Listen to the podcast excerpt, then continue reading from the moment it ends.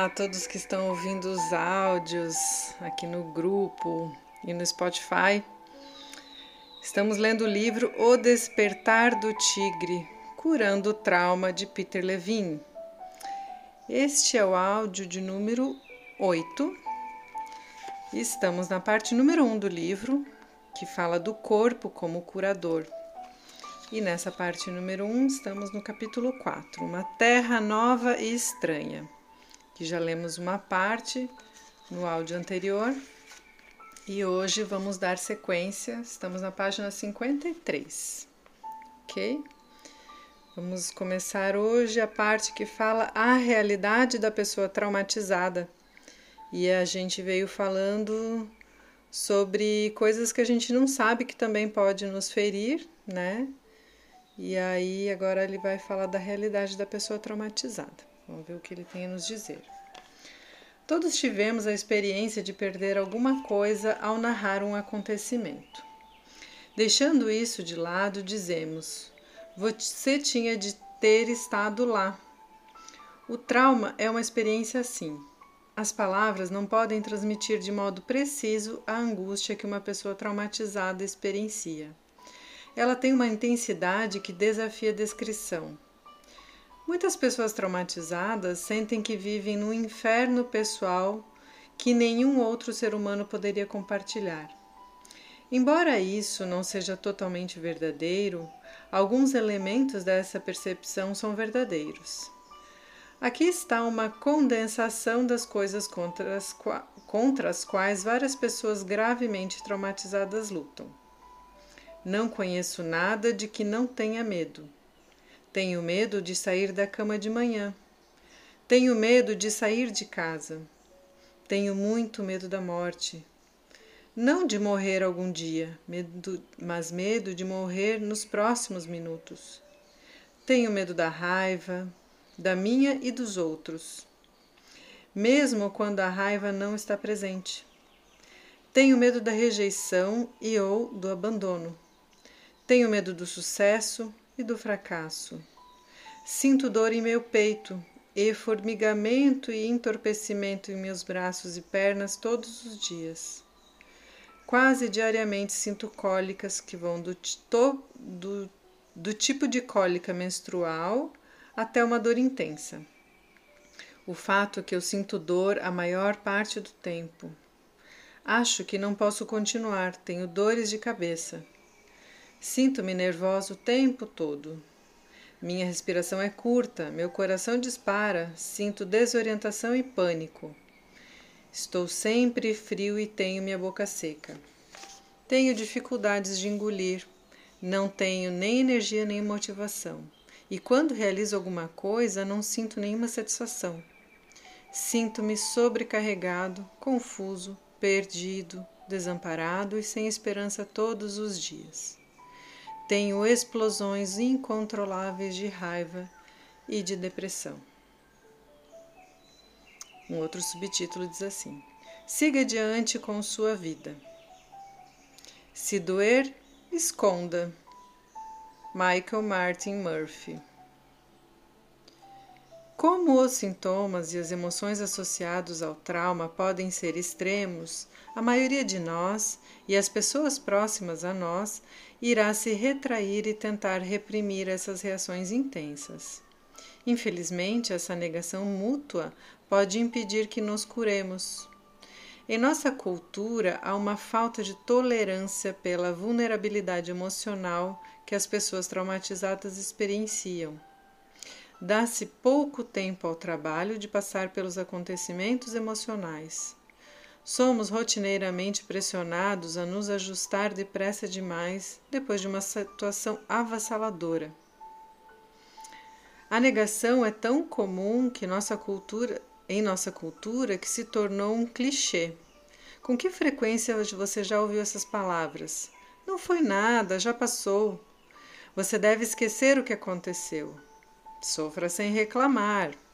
É hora de seguir adiante em sua vida. Pessoal, aqui acho que cabe um adendo, assim, esse título Siga Adiante com Sua Vida, é uma das queixas bem comuns, assim, na clínica, porque as pessoas tendem a não suportar ver a dor do outro, né? Ou ver que o outro está em luto, ou ver que a pessoa está passando por uma situação que deixa triste, enfim. E claro que depois de muito tempo triste, né, depois de alguns meses, isso já se torna patológico, mas a tristeza ela é importante e fundamental, né? As emoções elas são importantes de serem vividas no tempo de cada pessoa. E na nossa cultura a gente não, não tem essa, esse respeito pelo tempo do outro, né? Então, alguém que está de luto, aí a gente diz: não, bola para frente, toca a vida, vai adiante, já passou, vira a página, né? Segue em frente, ou um término, enfim, qualquer coisa desse tipo, uma perda e aí a gente não respeita o tempo do outro, né? E aí não elabora o luto e pode ficar um trauma, né? Algo não digerido, algo não finalizado. Porque o trauma é isso, né? Algo que não foi fechado. Continuando aqui. Quem é traumatizado? Nossa habilidade para responder apropriadamente diante do perigo e da ameaça é determinada por vários fatores. Primeiro, o próprio acontecimento. Quando ele é ameaçador, quanto tempo dura? Com que frequência ocorre? Acontecimentos ameaçadores que são intensos e contínuos representam os maiores desafios. Incidentes muito ameaçadores que ocorrem repetidamente, mas com algum intervalo, podem ser igualmente desafiadores. A guerra e o abuso na infância são dois dos exemplos mais comuns do, dos acontecimentos traumatizantes que, com frequência, suplantam os recursos de sobrevivência de um indivíduo. Segundo, o contexto da vida de uma pessoa no momento do acontecimento traumatizante. O apoio ou a falta dele, da família e dos amigos, pode ter um impacto dramático sobre nós. Também é significativo o preço cobrado por uma saúde fraca, pelo estresse contínuo, pela fadiga e pela má alimentação. Terceiro, características físicas do indivíduo. Algumas pessoas são constitucionalmente mais, mais resistentes a acontecimentos estressantes do que outras. Força, rapidez e forma física geral podem também ser importantes em algumas situações. A idade da pessoa e o nível de desenvolvimento fisiológico e de resistência são ainda mais relevantes.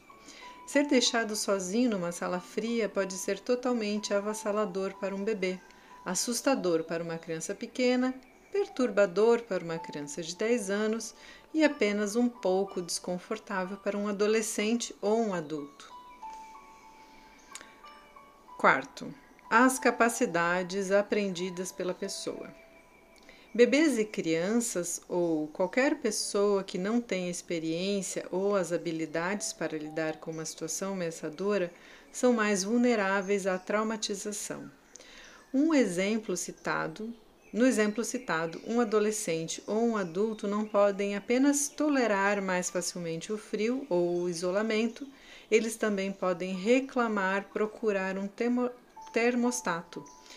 Tentar sair da sala, vestir um suéter ou esfregar seus braços. Em proporções diferentes, essas opções não estão disponíveis para uma criança pequena ou para um bebê. Por isso, as reações traumáticas frequentemente prevêm da primeira infância. É importante lembrar que uma reação traumática é válida e que não importa o modo como o evento que a conduziu é considerado pelas outras pessoas.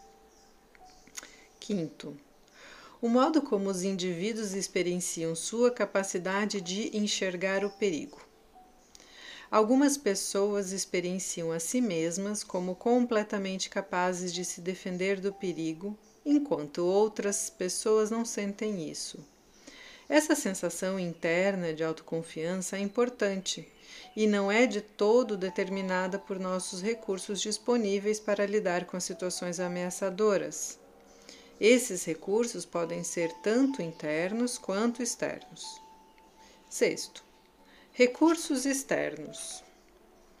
Aquilo que o ambiente oferece como um modo de obter a segurança potencial, isto é, uma árvore alta e forte, pedras, uma fenda estreita, um bom esconderijo, uma arma, um amigo que ajuda, contribui para o nosso senso interior de desenvoltura se tivermos um nível de desenvolvimento que nos permita utilizá-lo. Para uma criança, um recurso externo poderia ser um adulto que a trata com respeito em vez de abuso ou um lugar seguro onde o abuso não ocorre. Um recurso, em especial para as crianças, pode vir sob muitas formas: um animal, uma árvore, um bicho de pelúcia ou mesmo um anjo. 3, 4, 5, 6, 7. Eu estou contando aqui que não está escrito e aí fica acho que mais claro, né? Sétimo. Recursos internos. Internamente, o senso do eu vivenciado por uma pessoa é afetado por um conjunto complexo de recursos. Esses recursos incluem atitudes psicológicas e experiência, mas as respostas instintivas consideradas como planos de ação inatos, que estão profundamente enraizadas no organismo, são até mesmo mais importantes. Todos os animais, inclusive os humanos, usam essas soluções instintivas para aumentar suas chances de sobrevivência. Elas são como programas pré-definidos que governam todas as nossas respostas biológicas básicas, isto é, alimentação, descanso, reprodução e defesa. Numa pessoa saudável, esses planos de ação defensiva inatos são trazidos para o primeiro plano pelo sistema nervoso sempre que uma ameaça for percebida.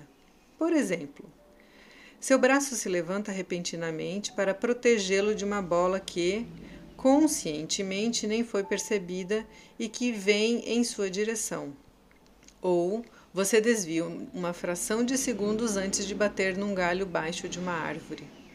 Os planos de ação inatos também estão envolvidos nas reações de luta e fuga. Uma mulher contou-me a seguinte história, que se constitui num exemplo mais complexo. Ela está voltando para casa no escuro quando vê dois homens que vêm em sua direção, do outro lado da rua. Algo na aparência deles não parece certo e a mulher fica imediatamente alerta. Quando chegam mais perto, os dois homens se separam, um deles cruza a rua na direção dela e o outro anda em círculos atrás dela. O que antes era suspeita foi confirmado agora. Ela está em perigo. Seu coração se acelera, ela se sente subitamente mais alerta e sua mente busca freneticamente uma resposta. Ela deveria gritar? Deveria correr? Para onde deve correr? O que deve gritar? As possibilidades passam freneticamente por sua mente.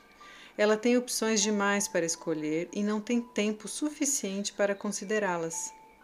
Dramaticamente, o instinto assume. Sem decidir conscientemente o que fazer, ela de repente se vê andando com passos rápidos e firmes na direção do homem que está atravessando a rua.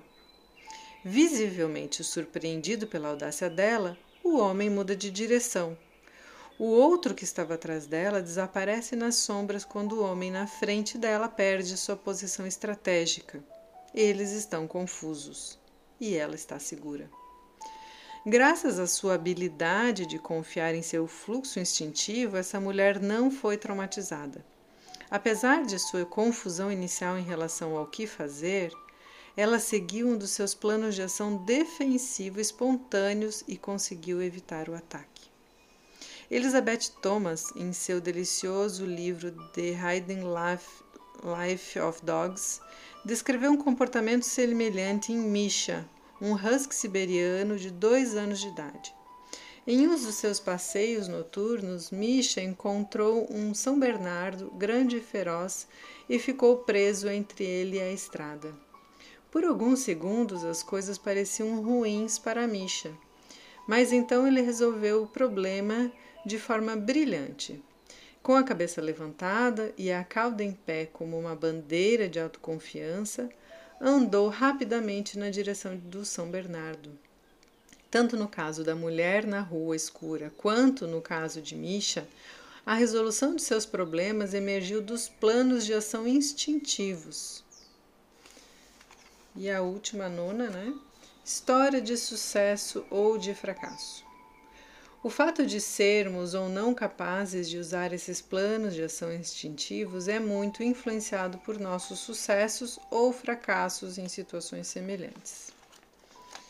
E aqui, pessoal, deixa eu ver. Eu vou finalizar aqui a leitura. Provavelmente o áudio próximo vai ser curtinho, senão vamos passar é, muito do tempo. Ele vem então falando de quem que é esse ser traumatizado, né? E aí várias questões determinam e fazem com que a gente consiga entender. E os recursos que a pessoa utiliza, né, tem a ver com o próprio acontecimento, né, com o contexto da pessoa naquele momento, então que, que contexto que ela está, as características físicas dessa pessoa, que também são levadas em conta, por, por exemplo, alguém que pode correr é diferente de alguém que não consegue, que está com algum problema de, de locomoção, por exemplo, né? As capacidades aprendidas pela pessoa, que desde bebezinho, né, consegue lidar com situações e aí vai aprendendo.